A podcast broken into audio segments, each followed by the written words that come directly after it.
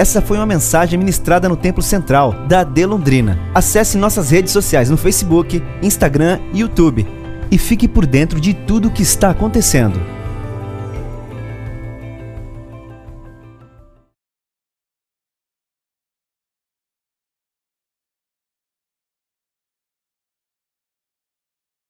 Nossas Bíblias em Apocalipse, capítulo de número 3, versículos 7 e 8. E aqui nós temos uma expressão que eu quero usar como tema da nossa reflexão, e você com certeza já ouviu muitas vezes, já falou muitas vezes, e até por sinal hoje, aqui nesse púlpito, na hora que o pastor Elisiel estava orando, ele falou sobre esse tema que eu quero dividir com vocês, que é sobre uma porta aberta uma porta aberta. Diz assim: E ao anjo da igreja que está em Filadélfia, escreve: Isto diz o que é santo, o que é verdadeiro, o que tem a chave de Davi, o que abre e ninguém fecha, e fecha e ninguém abre.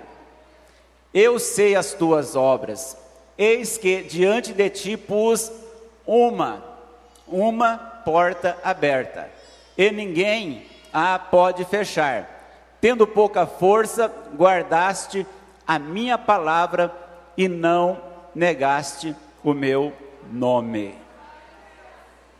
Irmãos, eu ontem estive olhando esse texto, lendo, relendo e preparando é, essa reflexão, e comecei assim a ver uma coisa que talvez seja tão simples, mas para mim foi muito significativo, a expressão uma porta aberta. Uma, não fala duas, nem três, nem muitas, mas fala de uma porta aberta. Ou seja, uma única porta aberta. Quase todos vocês sabem que eu sou avô pela primeira vez, depois de amanhã, a minha netinha vai completar um ano de vida. E dois dias por semana, ela fica em casa para dar um pouco de descanso para Rebeca, que é a minha filha, porque a minha netinha é muito dinâmica. Então tem que cuidar o tempo todo dela. E o que nós fizemos? Nós moramos num apartamento e o nosso quarto de casal fica no fundo. Naturalmente, lá no fundo, até a sala ou até a cozinha, tem um corredor. E nesse corredor tem portas à direita e portas à esquerda. E quando nós fazemos a mira dormir, lá no nosso quarto, preparamos lá é, um colchãozinho bem adequado.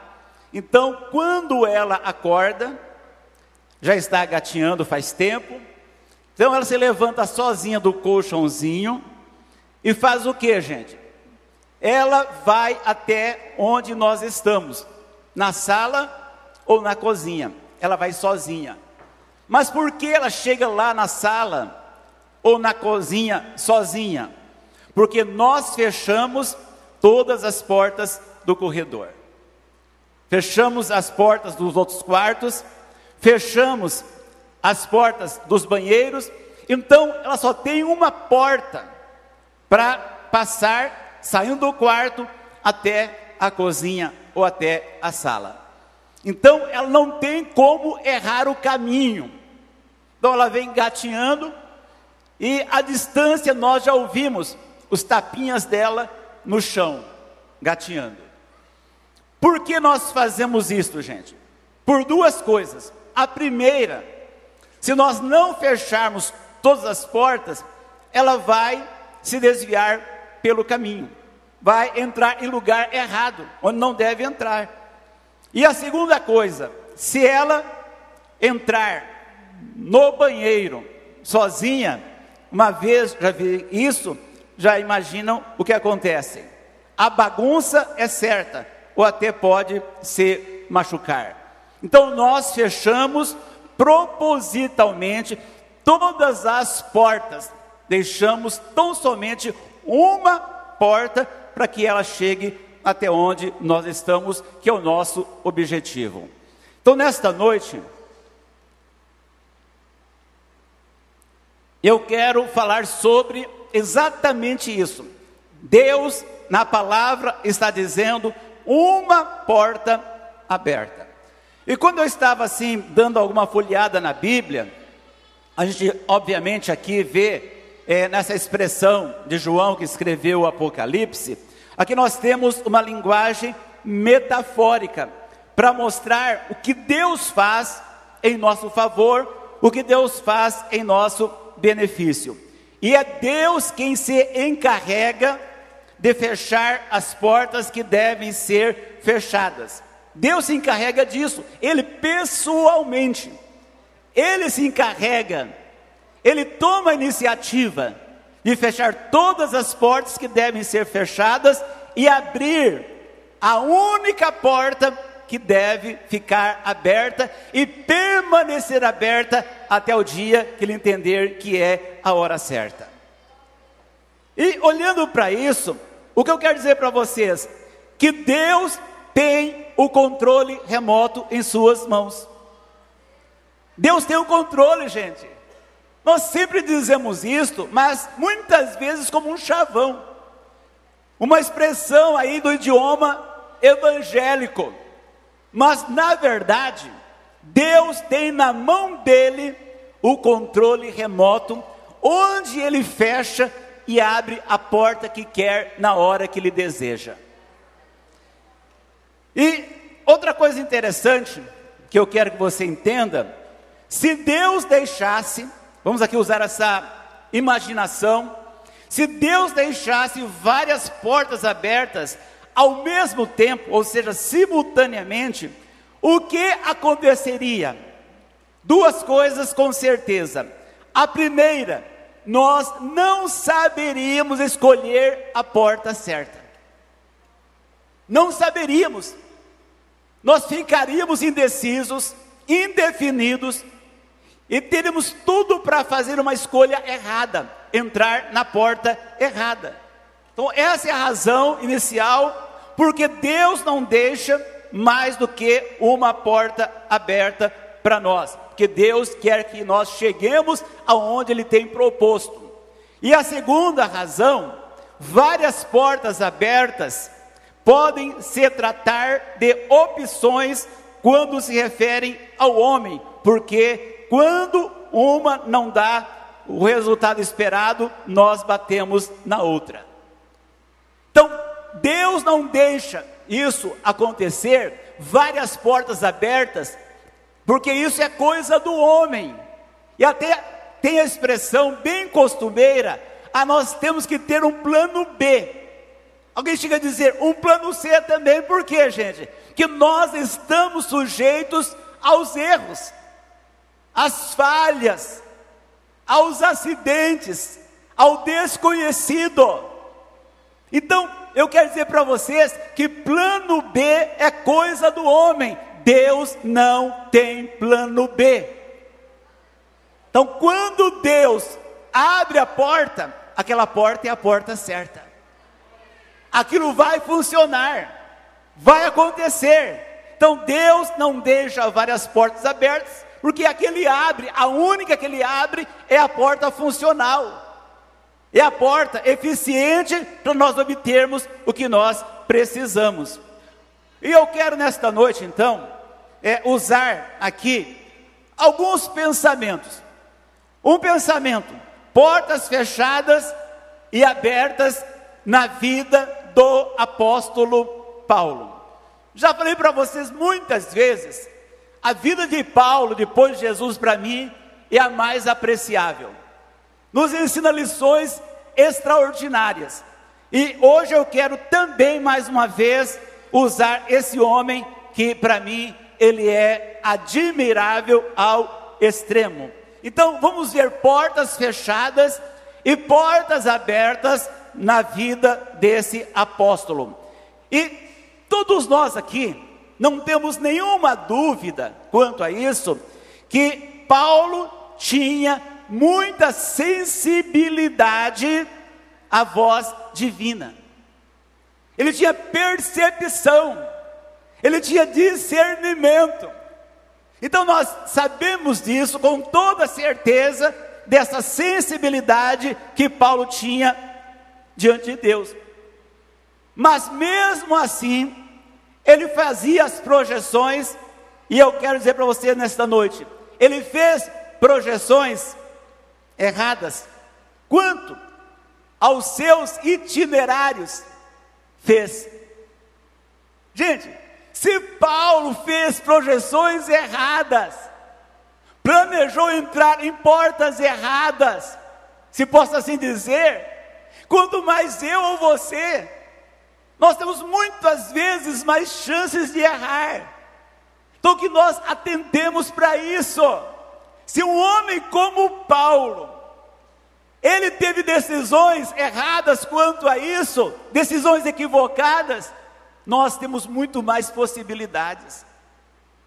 E eu vou aqui usar Atos dos Apóstolos, capítulo 15 em diante, quando nós temos aqui Paulo e Silas já estavam com os pés na estrada por ocasião da segunda viagem missionária. Atos 15 e versículo de número 40, para você entender esse raciocínio de maneira mais clara possível. Diz assim: E Paulo, tendo escolhido a Silas como companheiro de viagem, partiu, encomendado pelos irmãos a graça de Deus. Aí o versículo 41: E passou pela Síria e Cilícia, confirmando as igrejas. Paulo estava na rota certa, fazendo o que era certo, fazendo o que era aprovado por Deus, ele estava sendo dirigido pelo Espírito Santo. Então nós estamos vendo isso de maneira muito definida. E tudo, tudo estava indo muito bem. Agora coloca aí Atos 16 e versículo 6. Olha aí. E passando pela Frígia, já uma outra cidade mais adiante, e pela província da Galácia, foram o que? Impedidos, impedidos pelo Espírito Santo de anunciar a palavra na Ásia. Gente, isso aqui é uma expressão que para mim é muito marcante. Ele estava na obra missionária. Uma viagem que foi orada para ser feita. Ele tinha preparado inicialmente um roteiro. Tudo foi feito no temor do Senhor, com muita dedicação, com fidelidade, com comprometimento. Mas aqui nós vemos que houve um impedimento para que prosseguissem a viagem. Tudo estava indo muito bem, mas de repente eles fazem uma pausa para uma programação dos próximos dias, e aí vem essa expressão. Já estavam passando pela Frígia, e de repente o Espírito Santo impede Paulo de anunciar, de levar a palavra na Ásia. E aí todos todos os detalhes desta viagem. É uma coisa mais do que natural pensar. Todos os detalhes já estavam preparados, malas prontas, passagens compradas, tudo devidamente encaminhado. E quando de repente o Espírito Santo diz: Olha, você está impedido de seguir os seus pensamentos.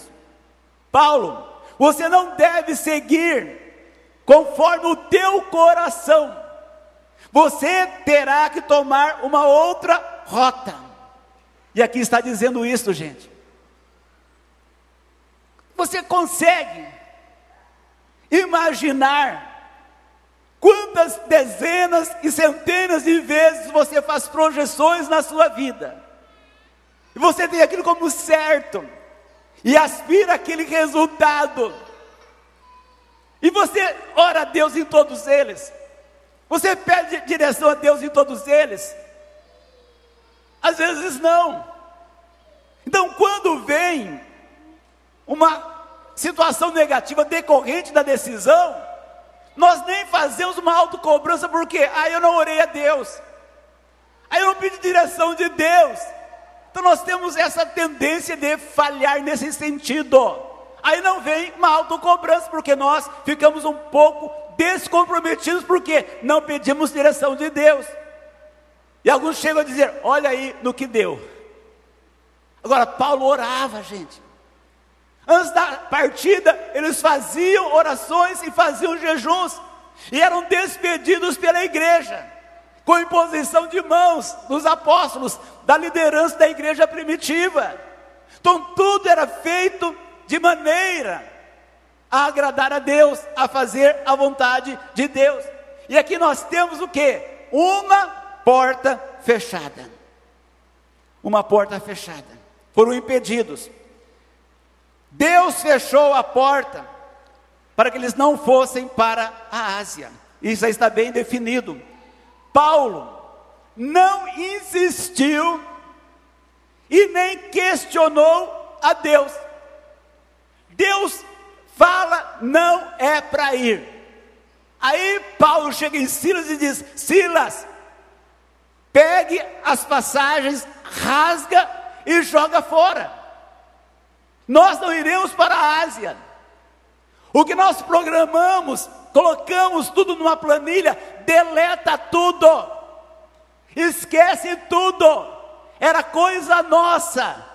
De hora em diante, Deus tem um outro rumo para nós. Será que nós não somos um pouco insistentes? Ou teimosos para com Deus? Será que nós não costumamos questionar Deus?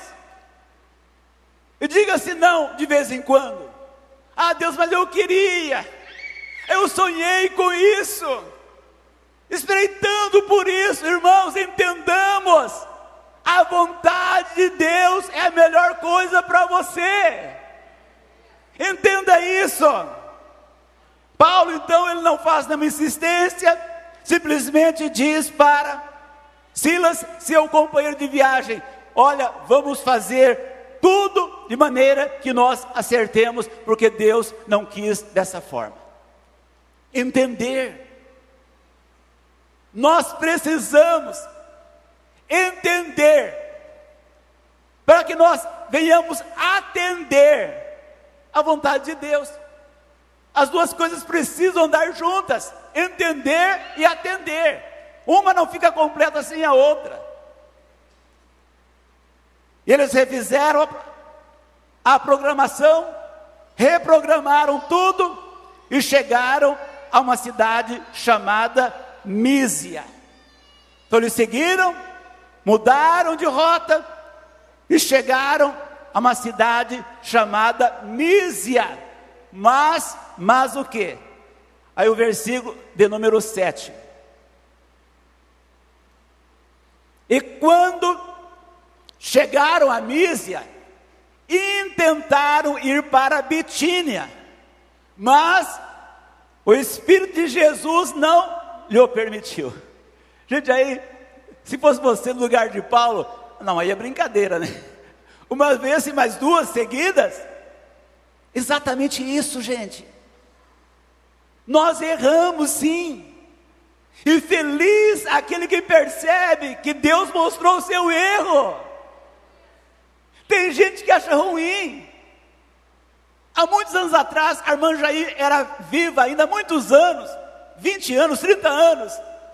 De vez em quando dizia para a irmã Jair: se a senhora me ver errando, me corrija, me alerta, porque eu não quero continuar errando. A forma de acertar é ser corrigido. Quem não aceita ser corrigido vai ser um errante a vida toda. Então Paulo vem aqui novamente e outra vez aqui fala o Espírito de Jesus impediu. Mais uma vez o Espírito interveio e os impediu de se voltarem naquela direção. Pela segunda vez a porta estava fechada. E aí veio uma pergunta na minha cabeça: estava faltando percepção a Paulo? Uma pergunta que eu faço. Eu diria que não, não.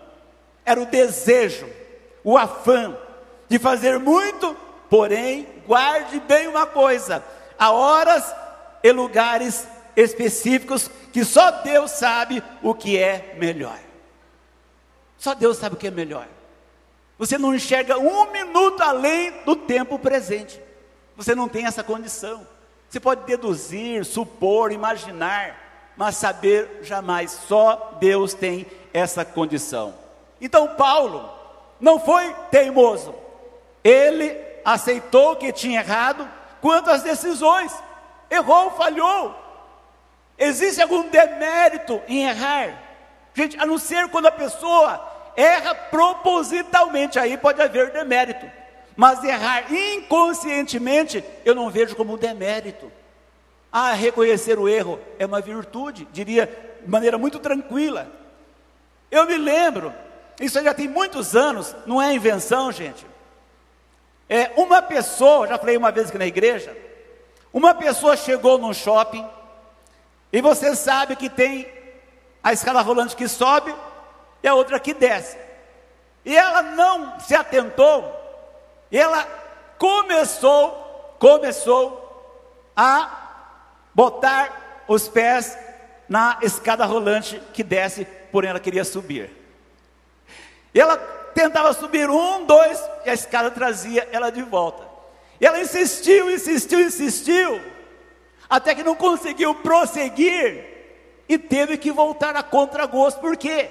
Essa pessoa era o que, gente? Eu conheço essa pessoa, orgulhosa, altiva, não queria dar o braço a torcer.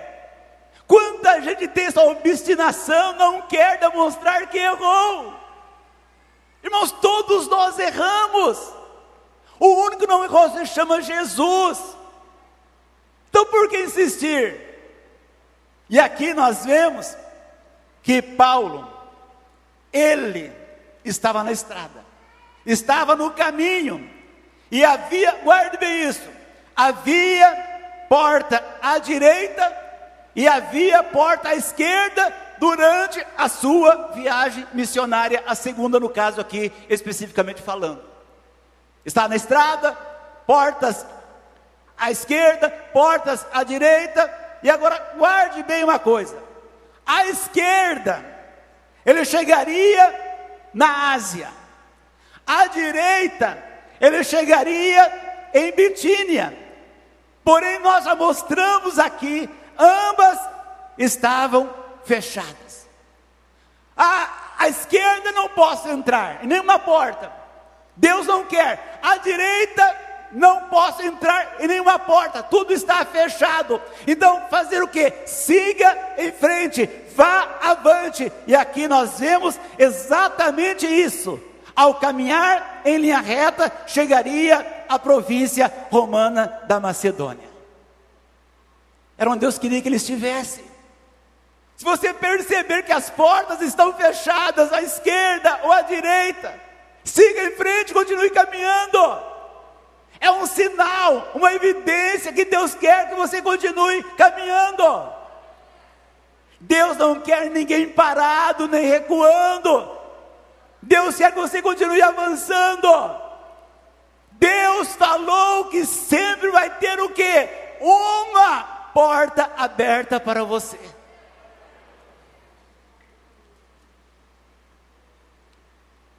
Agora, outra coisa muito interessante, Deus mostrou a Paulo onde tinha uma porta aberta. Atos 16 e 9, logo na sequência aí. E Paulo teve de noite uma visão em que se apresentava um varão da Macedônia Já falei, Macedônia era uma província romana, e lhe rogava, quer dizer, pedia com muita intensidade, muita insistência, dizendo: passa a Macedônia e ajuda-nos. Aí Paulo se levanta no outro dia e diz: Silas, nós temos a direção. Deus mostrou essa noite uma visão. Um varão da Macedônia, não sei como ele conseguiu identificar pelas vestimentas, pelo sotaque, pela cor, pela pele, pelo cabelo, não sei. Ele identificou que era da Macedônia. E então eles fazem o que? Preparam as malas, acertam os ponteiros. A porta aberta era a cidade de Filipos. Filipos onde houve a primeira conversão na Europa, da mulher chamada Lídia. Então ele chega lá, no continente europeu, e aí eu quero resumir, porque é muito longo esse texto, no capítulo 16, o que aconteceu lá em Filipos. Ele, primeiramente, evangeliza Lídia, aí ela tem também uma moça que era possuída por espíritos de adivinhação, Paulo vai e ele expulsa os demônios daquela moça, ela fica liberta, fica livre. E aqui vem uma expressão, gente, talvez aí depende do contexto, que fazer o bem nem sempre garante um final feliz. Depende do contexto, mas aqui Paulo fez isto.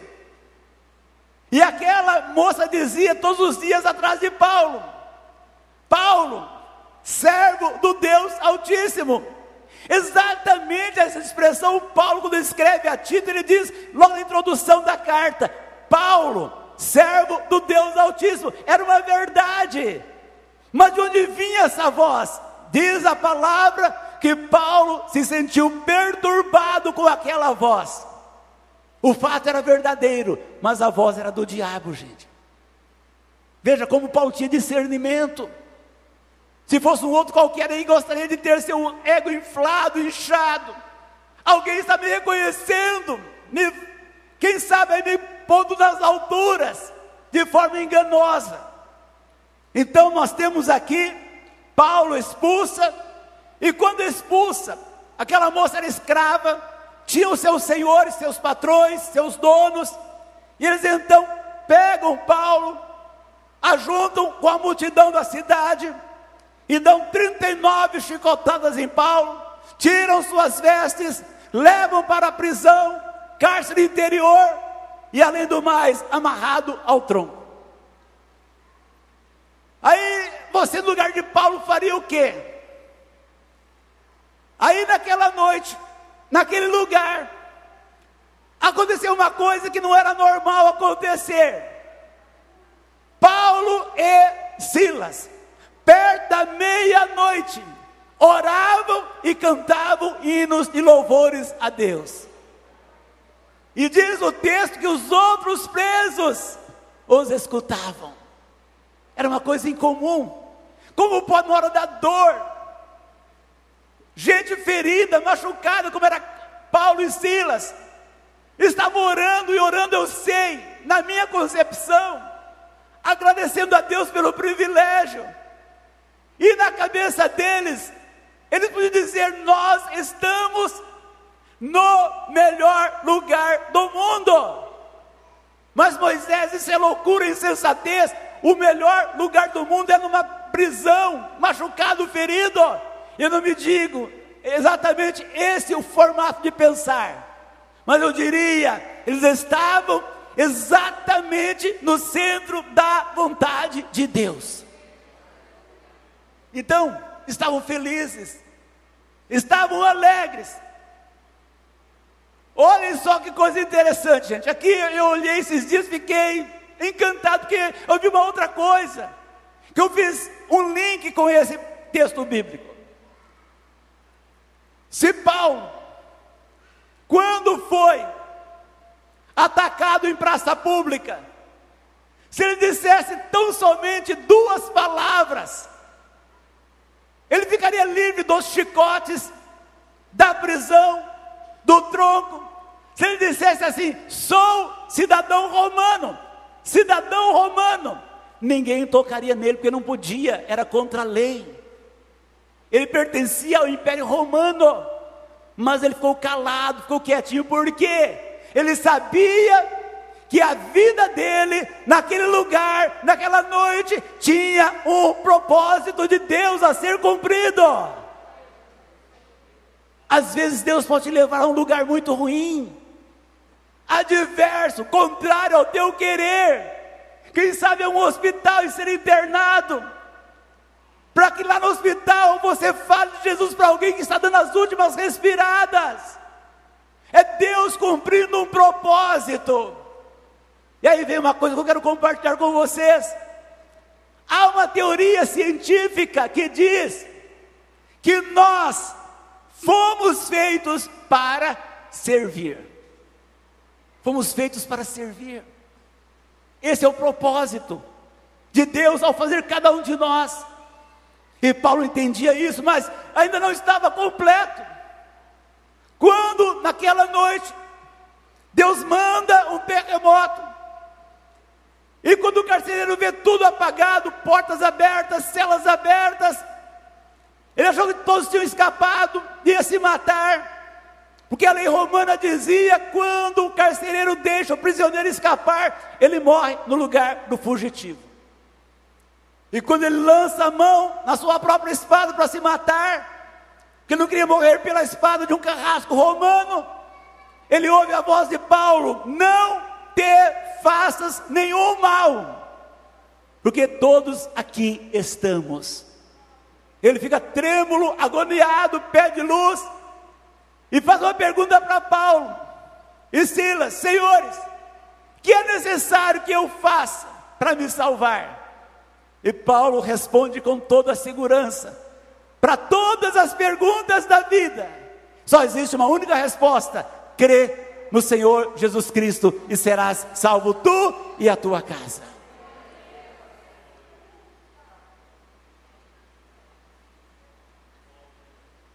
O que eu quero mostrar para vocês, aí a sequência da história, é uma sequência tremendamente encantadora. Aí Paulo vai para a casa do carcereiro, todos aceitam Jesus, são batizados, então, naquela noite, houve o que naquele lugar, naquela cadeira, naquele ambiente adverso? Houve um culto, oração inicial, houve o que? Depois, louvores, pregação da palavra, houve apelo, houve decisão e houve batismo. E Paulo se sentiu o que, gente? Alegre feliz, porque a vida dele estava tendo um propósito.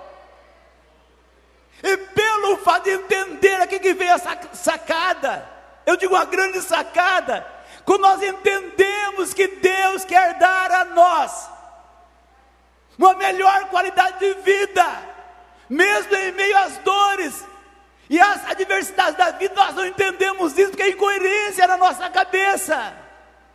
Mas é isso, Deus quer dar a nós uma vida melhor, mesmo em meio às fatalidades da vida.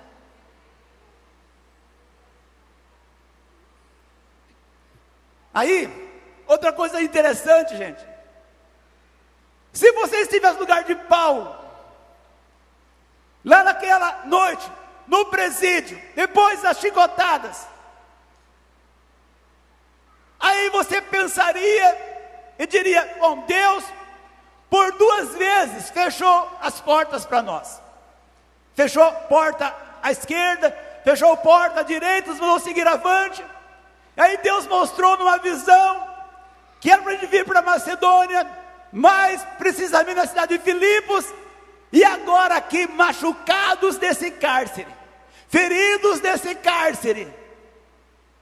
Onde está aquele varão? Não é nossa concepção. Onde está aquele varão que apareceu? Ele não veio nos ajudar, não veio nos socorrer, Irmãos, quando nós temos a convicção que Deus abriu uma porta para nós, não se preocupe com os resultados aparentes, Continue acreditando na providência de Deus. E continue seguindo avante. Paulo não quis procurar saber, porque ele tinha certeza que Deus tinha aberto aquela porta para eles. Deus abriu aquela porta. E Paulo e Silas estavam o que, gente? Envolvidos, saturados pelo prazer do quê? Pelo prazer de servir. Aí alguém pode dizer, Moisés, mas isso é uma coisa incabível, inaceitável na minha cabeça. Paulo e Silas não eram de carne e osso, sim. Tinham sentimentos, sim. Tinham emoções, sim. Tinham dignidade, sim. Mas aqui, gente, o que prevalece é o prazer de estar na direção de Deus.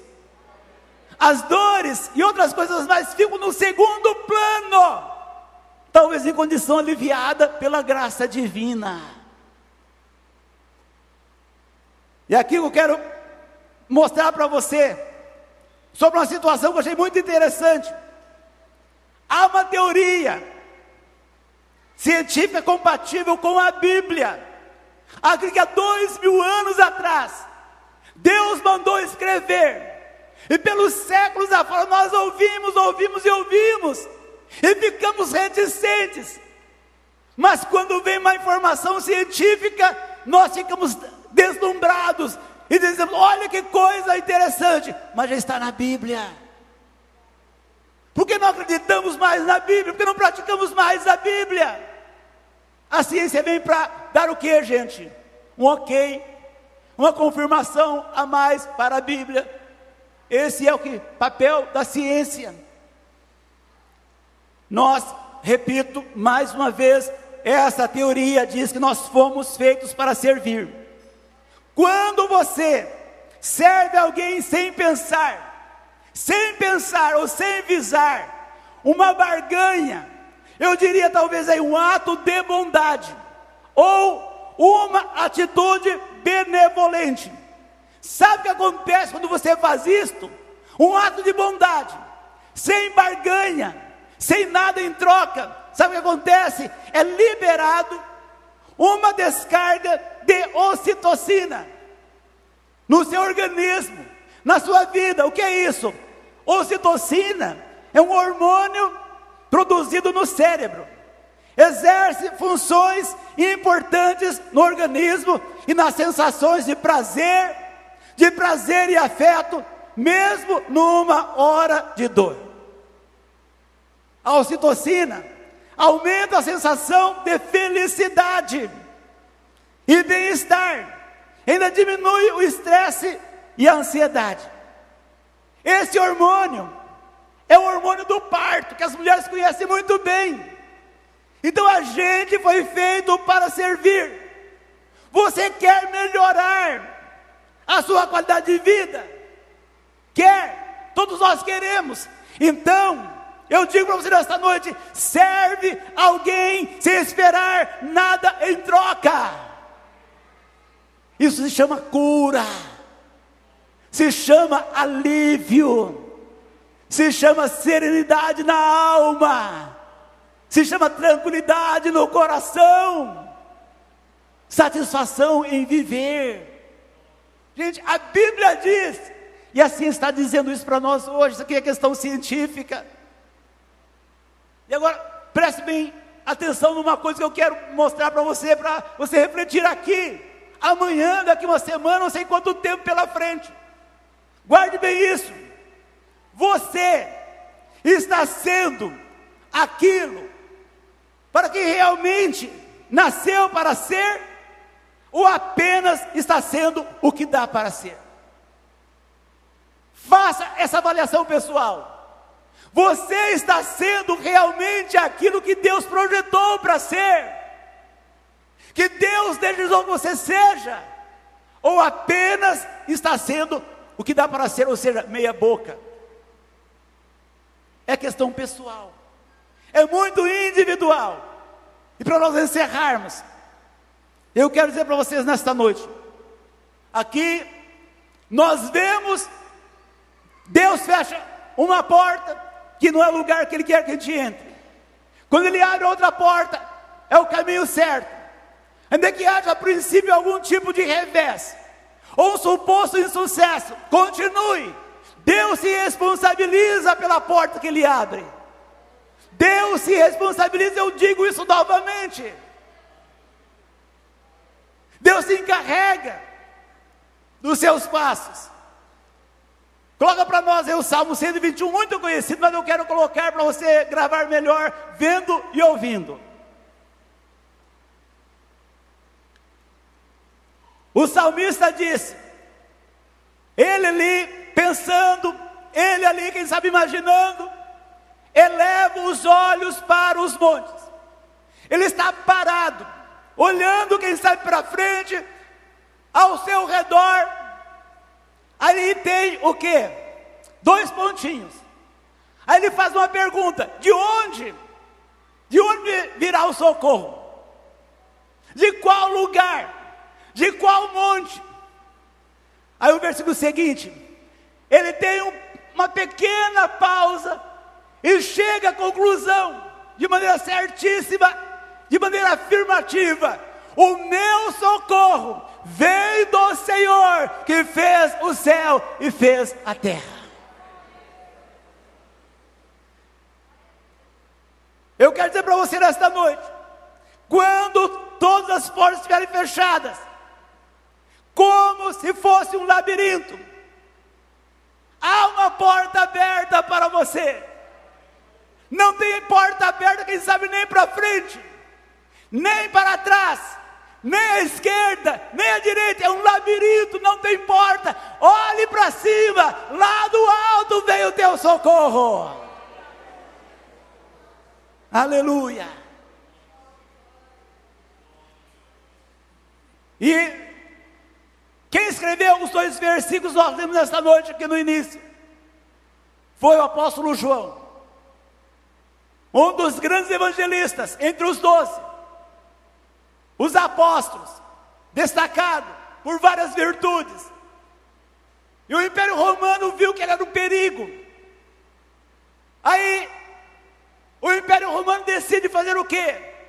Vamos colocar João na ilha de Pátimos. Foi decisão do Império. E no capítulo 1, versículo 9 de Apocalipse, fala sobre esta questão por causa do Evangelho, eu fui mandado para a ilha de Pátimos. A ilha de Pátimos está localizada na extremidade leste do mar Egeu. Fica mais ou menos 55 quilômetros da costa da Turquia. É uma ilha de 13 quilômetros, mais ou menos por uns 7 de largura. Mas era o que naquele tempo, gente? Hoje é um lugar turístico. Mas naquele tempo era o que aquela ilha? Era uma ilha vulcânica. Vocês viram esses dias os estragos aí? Lá na Europa. Gente, quantos mil quilômetros? Quando tem lá na Ásia também. Existe o risco de ter tsunami no Brasil, gente. Veja a questão da natureza.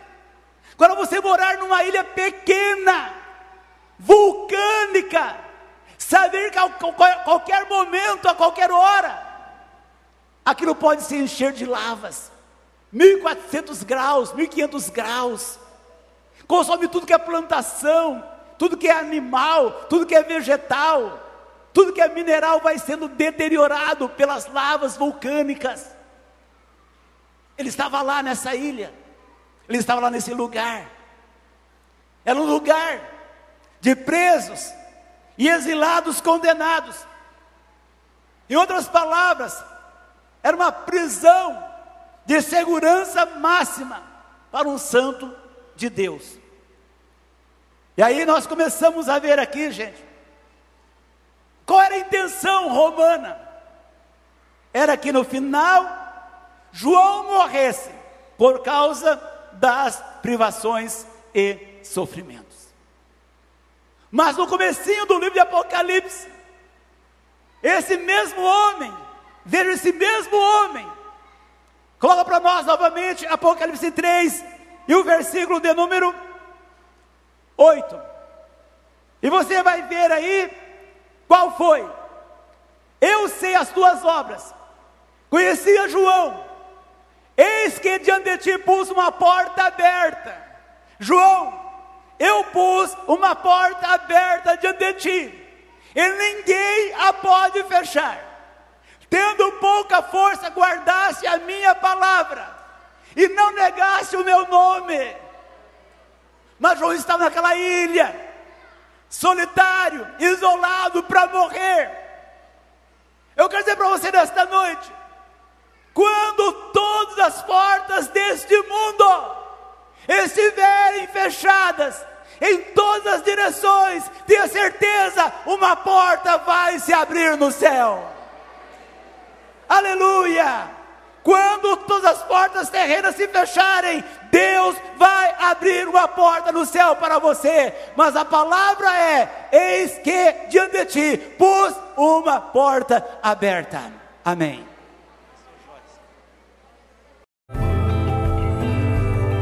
Essa foi uma mensagem ministrada no Templo Central da AD Londrina. Acesse nossas redes sociais no Facebook, Instagram e YouTube e fique por dentro de tudo o que está acontecendo.